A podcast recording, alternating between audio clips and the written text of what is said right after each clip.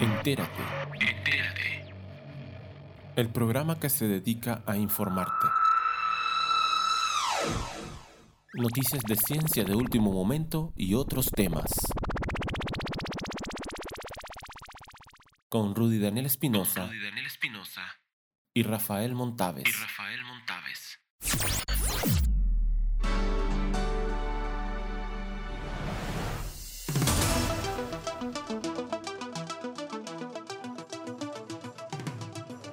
Después de varios meses, el mundo ha seguido su curso. La ciencia y la humanidad siguen en progreso, estancamiento y en algunos casos retroceso. El cambio climático es una realidad. El COVID-19 sigue mutando y afectando a muchos. A esto se le suma la viruela del mono o simio, que aunque no se expande tan rápidamente como el COVID-19, sigue esparciéndose por el globo. Las aspiraciones en la carrera espacial siguen siendo ambiciosas. El lanzamiento del telescopio espacial James Webb ha sido un éxito y aunque hubo inconvenientes, como el impacto de un micrometeorito en uno de sus espejos, las cosas han salido más que bien para el telescopio espacial, que ha enviado fotos muy prometedoras y que aún se siguen estudiando. La NASA ambiciona la conquista de la Luna con su misión Artemis en esta década, y los avances continúan. Les mantendremos informados de manera resumida de estos acontecimientos importantes. En tanto, hoy veremos que hacer un ajuste en nuestra ingesta de carne puede ayudar a mitigar la crisis climática al reducir las huellas de carbono. Lo último que sabemos sobre la viruela del mono, quiénes son más vulnerables y cómo se propaga. La pequeña medusa translúcida Turritopsis dorni puede volver a un estado de pólipo inmaduro y revivir una y otra vez, haciéndola inmortal, según dice un artículo científico.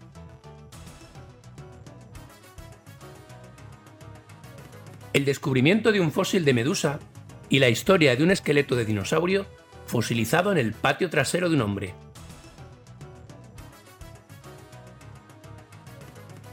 Y también les hablaremos de cuánta agua puede tener Marte, si hay posibilidades de que continúe allí o no.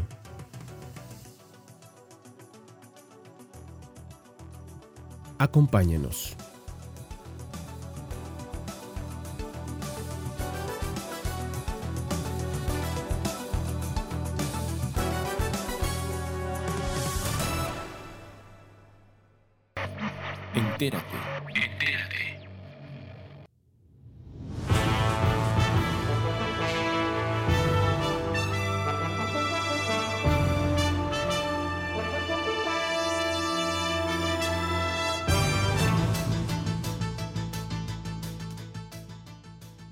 En 2020, cada español comió de media 50 kilos de carne en todo el año. Por ello no es de extrañar que la alimentación sea el principal impulsor de los impactos ambientales generados por una persona. Así lo demuestra el estudio Sostenibilidad del Consumo en España, elaborado por el Centro Común de Investigación, JRC por sus siglas en inglés, de la Comisión Europea y el Ministerio de Consumo. El documento ha sido presentado este viernes en plena semana de temperaturas altísimas y muy inusuales por el ministro Alberto Garzón y Stephen Quest, director del organismo comunitario. Se trata de un análisis pionero en un estado de la Unión Europea, a través de 16 indicadores de impacto ambiental. Es posible calcular la huella de consumo del país, donde se incluye aquellas fases de la cadena de producción que están deslocalizadas, pero que intervienen a la hora de crear un determinado producto que luego es consumido en el interior de las fronteras nacionales. En España, la huella de consumo no ha parado de crecer desde 2013 y la alimentación acapara más del 50% de los impactos asociados. Una mirada más atenta a cada uno de los 16 indicadores demuestra un efecto todavía mayor en temáticas como la eutrofización terrestre y marina, el agotamiento de la capa de ozono y los usos del suelo, la acidificación y los usos del agua. Estos elevados datos, hablamos de media de un 75 casi 80%, en todos los datos, provocan que el impacto ambiental de la alimentación en España sea un 26% superior a la media europea. Según se explica en el documento, estos elevados impactos asociados a los alimentos se deben fundamentalmente al carácter altamente intensivo e industrial que presenta el sistema agropecuario, fuertemente dependiente del uso de recursos fósiles, de fertilizantes químicos y de grandes cantidades de agua.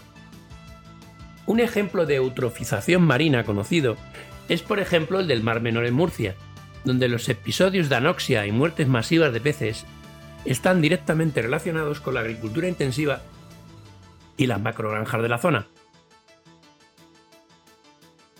A la alimentación le siguen la movilidad, la vivienda, los bienes del hogar y los electrodomésticos, aunque en un porcentaje bastante menor. Sabemos que los efectos de estos impactos y de estos daños afectan de manera mucho más notable a los más vulnerables. Les afecta en mayor medida a pesar de que la responsabilidad es profundamente asimétrica y no son ellos los mayores responsables de la gestación de este problema, sino de una suerte de élite o grupos sociales que han tenido una mayor responsabilidad, ha reconocido el ministro Alberto Garzón durante la presentación del informe. Además de los datos, el documento también contiene proposiciones y analiza diferentes escenarios. Así, en el caso de la alimentación, una sustitución del 25% de productos de origen animal por productos de origen vegetal puede implicar una disminución cercana al 20% en impactos como el agotamiento de la capa de ozono, la eutrofización terrestre o la acidificación, y el 15% en otros como la emisión de partículas, contaminación, la eutrofización marina o el cambio climático. De entre todos los productos alimenticios, la carne y los lácteos son los que llevan aparejado un mayor impacto ambiental, por lo que tanto la Comisión Europea como el Ministerio de Consumo recomiendan una vuelta a la dieta mediterránea. Si el escenario de sustitución de estos productos alcanzase el 50%, el grado de disminución de los anteriores efectos se situaría entre el 30 y el 40%.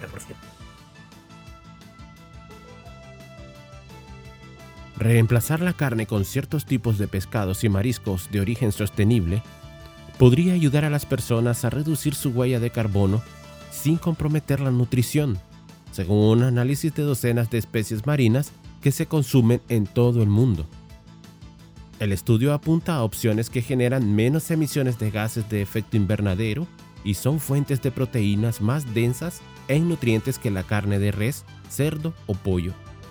Un ejemplo de esto son los bivalvos de cultivo, mariscos, mejillones, almejas y ostras. Salmón rosado capturado en la naturaleza. Salmón rojo, pescado silvestre pequeño que vive en la superficie, como las anchoas, la caballa y el arenque. El pescado blanco como el bacalao también tuvo un bajo impacto climático, pero se encontraba entre los alimentos menos densos en nutrientes los crustáceos capturados en la naturaleza tenían las emisiones más altas, con una huella de carbono solo comparable con la de la carne de res. Los autores señalan que sus datos de emisiones no influyen en las emisiones posteriores a la producción, como las generadas por la refrigeración o el transporte. Los mariscos prometen ayudar a satisfacer las necesidades nutricionales con un bajo impacto climático, Aquí evaluamos la densidad de nutrientes y las emisiones de gases de efecto invernadero ponderadas por el método de producción que resultan de la pesca y el cultivo de especies de importancia mundial. El mayor beneficio de nutrientes con las emisiones más bajas se logra consumiendo especies de pequeños pelágidos y salmónidos capturados en la naturaleza, y bivalvos de cultivo como mejillones y ostras. Muchas, pero no todas, de las especies de mariscos proporcionan más nutrición con emisiones más bajas que las proteínas de animales terrestres, especialmente la carne roja. Pero existen grandes diferencias, incluso dentro de los grupos de especies y las especies según el método de producción. Los nutrientes que contribuyen a la densidad de nutrientes difieren entre los mariscos al igual que las necesidades de estos grupos y de la población dentro de los países o las regiones. A nivel mundial se producen y consumen más productos del mar que nunca y la demanda sigue creciendo con el aumento de la riqueza y el crecimiento de la población. Por ejemplo, en 2017 los productos del mar representaron el 17% de la ingesta mundial de proteína animal. Existe evidencia sustancial de que los beneficios para la salud del consumo de pescados y mariscos generalmente superan los posibles efectos negativos para la salud de los contaminantes u otros riesgos de seguridad. Los ecosistemas acuáticos juegan un papel crucial en el cumplimiento de los objetivos de nutrición humana, ya que los mariscos proporcionan cantidades sustanciales de proteínas, ácidos grasos, N-3 y micronutrientes como la vitamina D, vitamina B12, selenio, yodo, hierro, zinc y fósforo.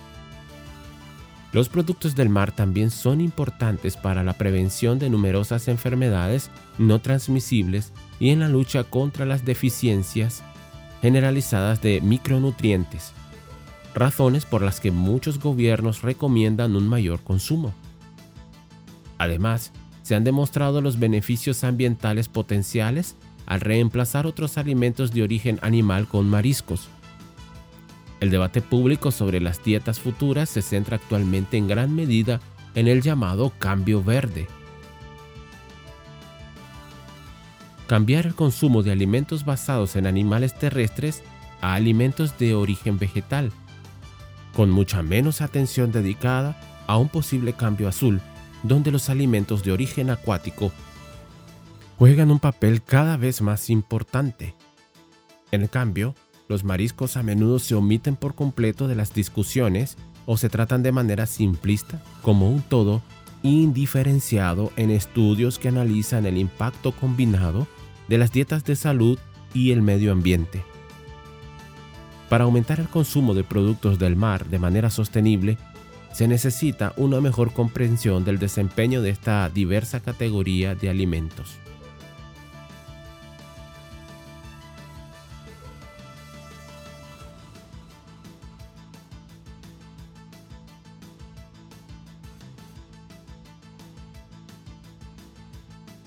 En lo que va del brote mundial de viruela del simio, los científicos están exhalando un cauteloso suspiro de alivio. La tasa de mortalidad es más baja de lo esperado según los datos históricos, alrededor del 0,04%, en comparación con el 1 o el 3% informado durante los brotes causados por una cepa viral similar en África Occidental. Aunque las personas suelen experimentar menos lesiones que en brotes anteriores, parece más probable que aparezcan en los tejidos sensibles de la mucosa, como los de la garganta. Estos factores han hecho que los investigadores reevalúen lo que creían saber sobre la viruela del simio. En realidad, es casi seguro que la verdadera tasa de mortalidad sea más alta que las estimaciones actuales. Es posible que los países de algunas partes del mundo, incluida África, no registren todas las muertes durante este brote porque tienen recursos limitados para las pruebas y la vigilancia. Y aún podrían aumentar especialmente si el virus se propaga más ampliamente entre las personas con alto riesgo de enfermedad grave, como los niños, las personas mayores y las personas con sistemas inmunitarios gravemente comprometidos, dice Andrea McCollum, epidemióloga que dirige el equipo de Poxvirus en los Estados Unidos. Aún así, para la comunidad, que hasta ahora ha sido la más afectada, hombres jóvenes y de mediana edad que tienen sexo con hombres, la enfermedad puede ser extremadamente dolorosa. Y ha estado causando mucho sufrimiento, dice Jackson Zucker, un experto en enfermedades infecciosas, médico especialista en enfermedades de la Universidad de Columbia, en la ciudad de Nueva York, que ha tratado a personas con viruela del simio. El dolor surge de lesiones distintivas llenas de líquido que causan la enfermedad, aunque algunas personas han sido hospitalizadas por complicaciones potencialmente mortales, como dificultad para respirar o inflamación del cerebro, ha sido más común ver a personas hospitalizadas por controlar el dolor. En el brote actual los médicos han visto menos lesiones en general que en brotes anteriores en África, pero una mayor proporción de lesiones están apareciendo en los tejidos de las mucosas del cuerpo. Anteriormente, las lesiones aparecían principalmente en la piel, en las manos, los pies y la cara de las personas. Las lesiones de la mucosa no son intrínsecamente más graves, pero agravan el tejido sensible, por lo que pueden causar un dolor inmenso e interferir con la deglución, la comida o la bebida cuando están en la garganta, o orinar y defecar cuando están en las áreas genital y rectal.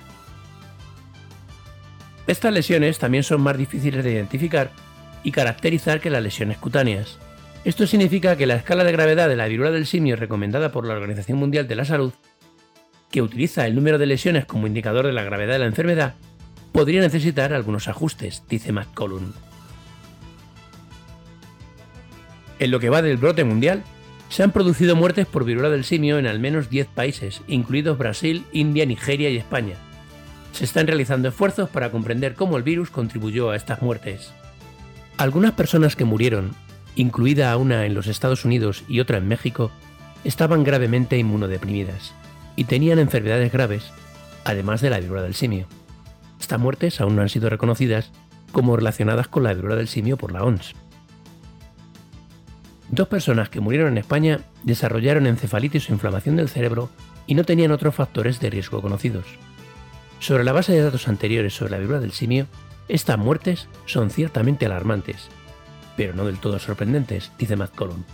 La encefalitis es una complicación rara pero grave de muchas enfermedades virales, incluidas las causadas por el herpes simple y el virus de Nilo Occidental, y se sabe que ocurre en personas sanas que se infectan, dice Zucker. Todavía no se sabe si la encefalitis por viruela del simio ocurre como resultado de que el virus infecta los tejidos del cerebro o debido a una respuesta inmunitaria excesiva que provoca la inflamación del cerebro. Los investigadores también han observado convulsiones y encefalitis en personas con viruela del simio durante brotes anteriores. Una revisión de la literatura anterior sobre la viruela del simio, publicada el 8 de septiembre, encontró síntomas neurológicos graves en menos del 3% de las 1.512 personas analizadas. Tenemos que ir más allá de considerar que la viruela del simio es una enfermedad respiratoria y de la piel, dice Jonathan Rogers, neuropsiquiatra de la Universidad Colegio Londres y coautor del análisis. El virus de la viruela símica podría haber evolucionado desde brotes anteriores, pero los científicos también están aprendiendo cosas nuevas al respecto debido a la población más amplia y geográficamente más diversa a la que ahora está afectando. Se necesita más investigación para comprender qué personas corren mayor riesgo de desarrollar viruela símica grave, qué rutas de transmisión podrían ser más peligrosas. Después de un brote de 2003 en los Estados Unidos, cuando un cargamento de roedores de Ghana transmitió el virus a los perritos de las praderas en Illinois e infectó a más de 70 personas, los investigadores notaron que la gravedad de la enfermedad difería según la ruta de exposición las personas que fueron arañadas o mordidas por animales infectados tendieron a tener una enfermedad más grave que las personas que estuvieron expuestas a gotitas y partículas respiratorias de los animales.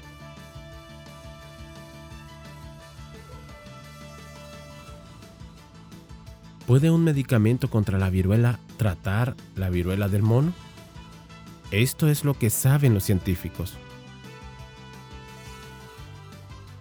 Aunque la mayoría de las infecciones en el brote actual han resultado del contacto sexual cercano, el sitio del cuerpo que el virus infecta primero, la piel frente al tejido mucoso, podría determinar la gravedad de la enfermedad. También se necesitan más datos para comprender si los efectos de un caso grave de viruela del simio pueden persistir después de que desaparece una infección. En su análisis, Roger y sus colegas notaron que es común ver cicatrices en los sitios de lesiones anteriores, la cicatrización no solo podría desencadenar estigma y depresión, sino que también podría causar inflamación al contraer canales corporales como el esófago y el colon, dice Zucker. Este es un recordatorio de que no se trata de una enfermedad leve. Puede ser bastante grave.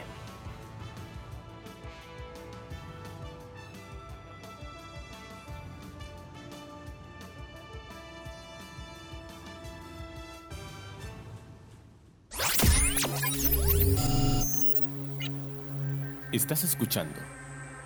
Entérate.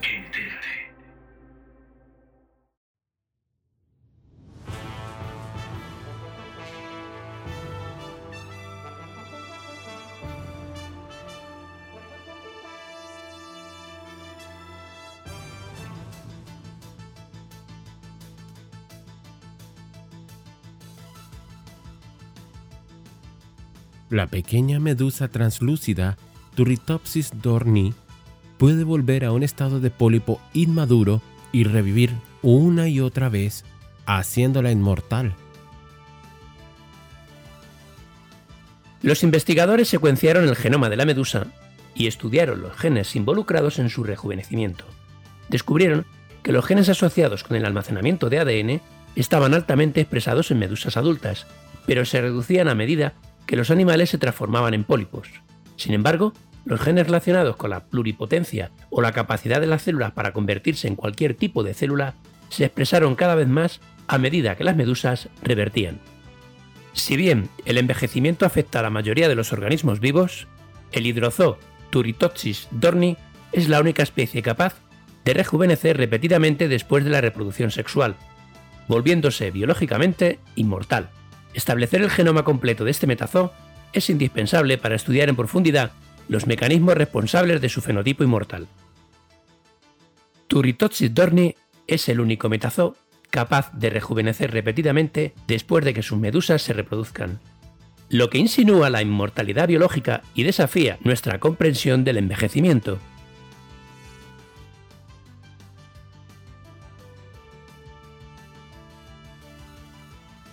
Levantando el velo sobre los animales más antiguos conocidos. Las lagunas en el registro fósil significan que los orígenes de los animales antiguos, como las medusas y los corales, siguen siendo un misterio. Ahora, un descubrimiento fósil largamente esperado revela características claves de este grupo durante las primeras etapas de su evolución. Un nuevo fósil emocionante revela características claves de los nidarios, el antiguo grupo de animales que incluye medusas y corales. Aurora Lumina Attenborough, nombrada en honor al naturalista David Attenborough. Abre la puerta al periodo ediacárico hace 635 a 539 millones de años, cuando los antepasados más antiguos conocidos de este grupo surcaban los mares. Su plan corporal es muy diferente al de otros organismos ediacaranos los pólipos bifurcados encerrados en un esqueleto rígido con evidencia de tentáculos simples y densamente empaquetados. Es solo un fósil único e imperfecto, pero ofrece información tentadora sobre las primeras etapas de su desarrollo. Descubre la caja torácica de un dinosaurio en su patio trasero. El paleontólogo Steve Bruce responde después de que un hombre en Portugal encontró un enorme esqueleto de saurópodo brachiosáurido en su patio trasero. Las renovaciones de casas pueden desenterrar todo tipo de artículos inesperados, pero un propietario portugués descubrió un tesoro escondido en otra escala, cuando se topó con lo que podrían ser los restos de dinosaurios más grandes de Europa.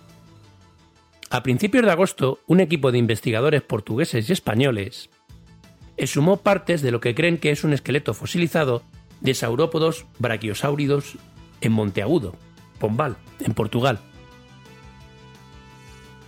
No es habitual encontrar todas las costillas de un animal como este, y mucho menos en esta posición, manteniendo su posición anatómica original, dijo Elizabeth Malafaya investigadora postdoctoral de la Facultad de Ciencias de la Universidad de Lisboa, en el comunicado. Este modo de preservación es relativamente poco común en el registro fósil de dinosaurios, en particular saurópodos del Jurásico Superior portugués. El descubrimiento es parte de un proyecto en curso que comenzó en 2017 en ese año, mientras se realizaban los trabajos de construcción en la propiedad del propietario, notaron varios fragmentos de huesos fosilizados en un patio trasero, según el comunicado. Se puso en contacto con el equipo de investigación que comenzó la primera excavación ese año. Steve Brussett, paleontólogo y profesor de la Universidad de Edimburgo en Escocia, que no participó en el proyecto, lo llamó Gaps Making, una caja torácica de dinosaurio que sobresale del jardín de alguien.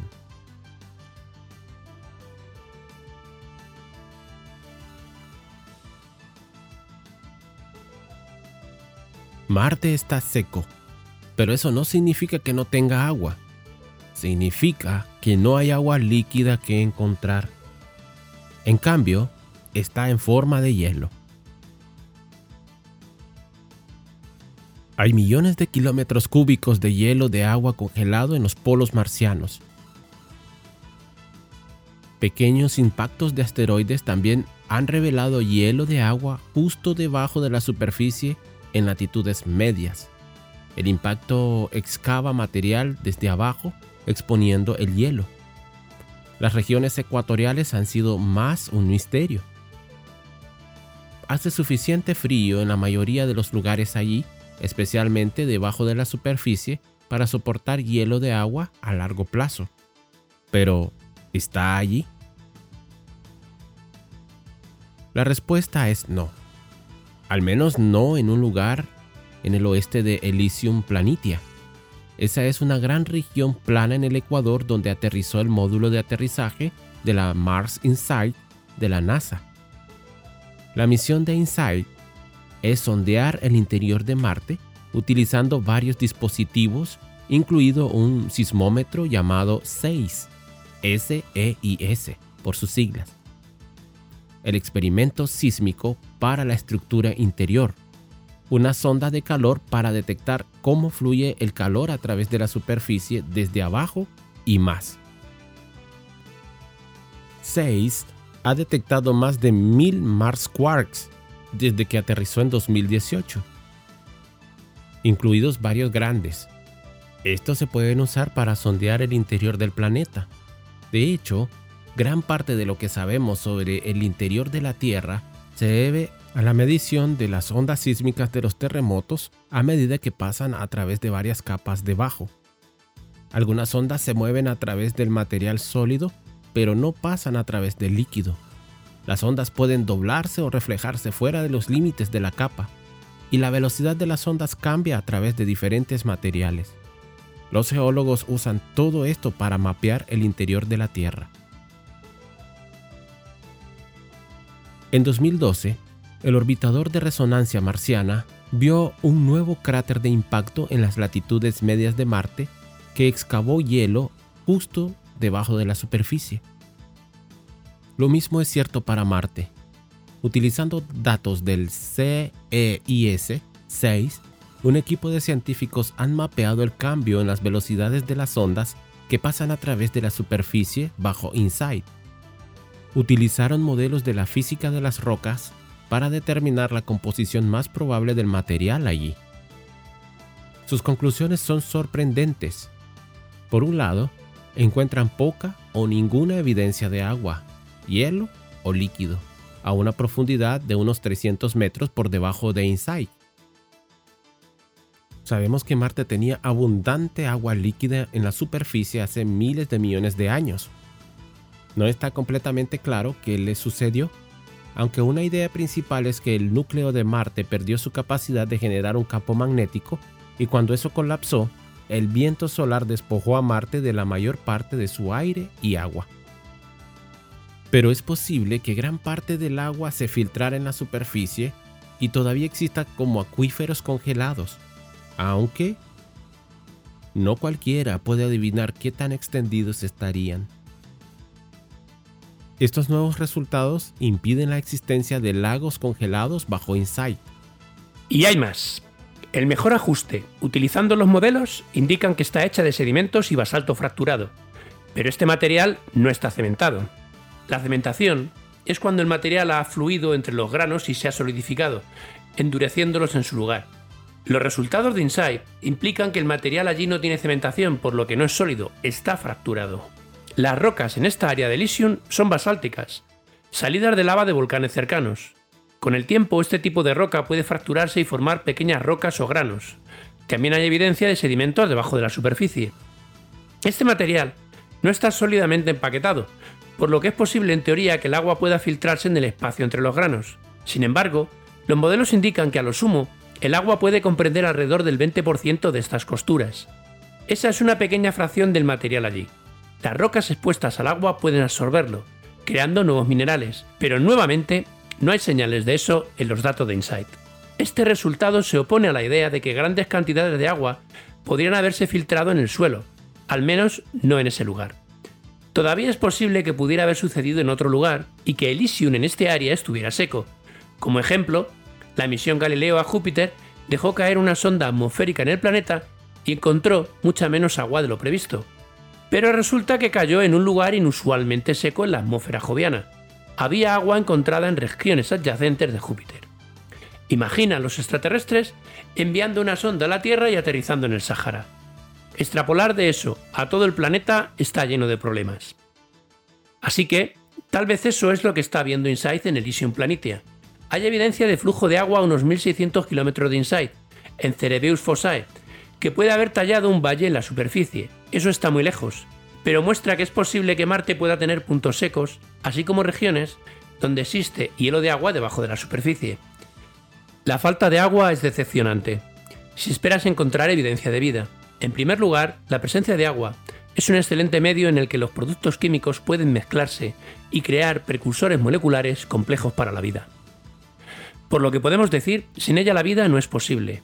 Además, la cementación por agua o los minerales creados por el agua ayudarían a preservar cualquier signo de vida de hace mucho tiempo. Sin eso, esos signos pueden haber desaparecido. Marte es un lugar difícil de entender. Puede haber comenzado lo suficientemente similar a la Tierra, pero nuestros caminos divergieron fuertemente hace 3 o 4 mil millones de años. El agua juega un papel muy importante en la Tierra, pero mucho menos de uno en Marte ahora. Pero todavía existe allí, aunque solo esté congelado, y nuestra mejor oportunidad de entender lo que le sucedió a Marte hace eones es esta. Y si la vida alguna vez estuvo allí, es comprender dónde está esa agua.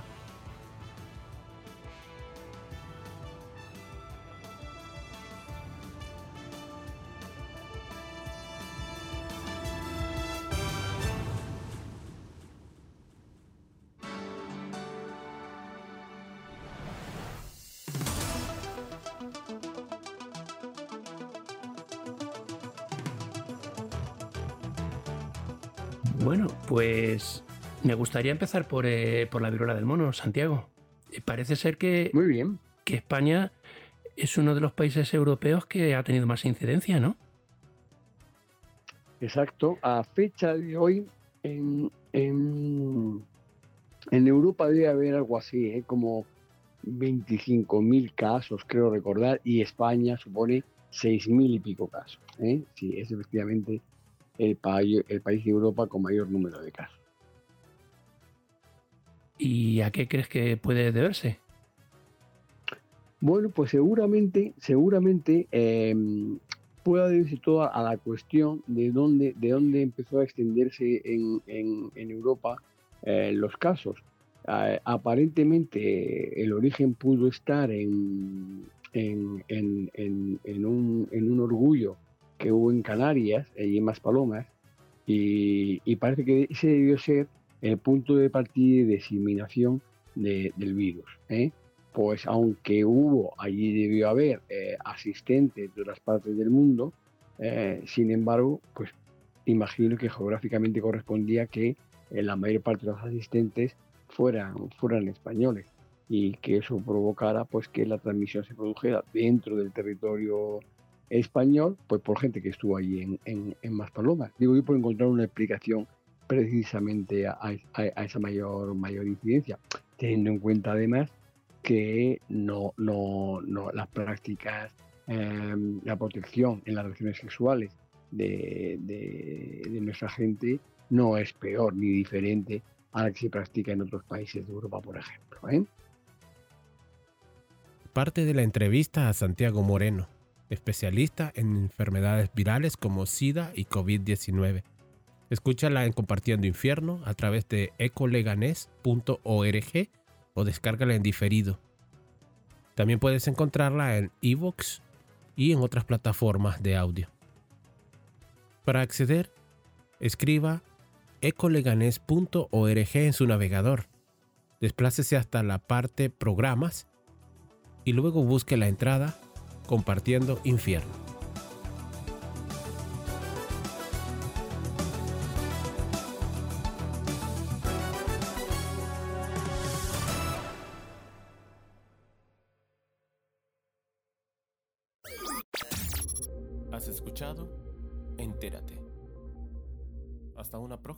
Hasta una próxima edición.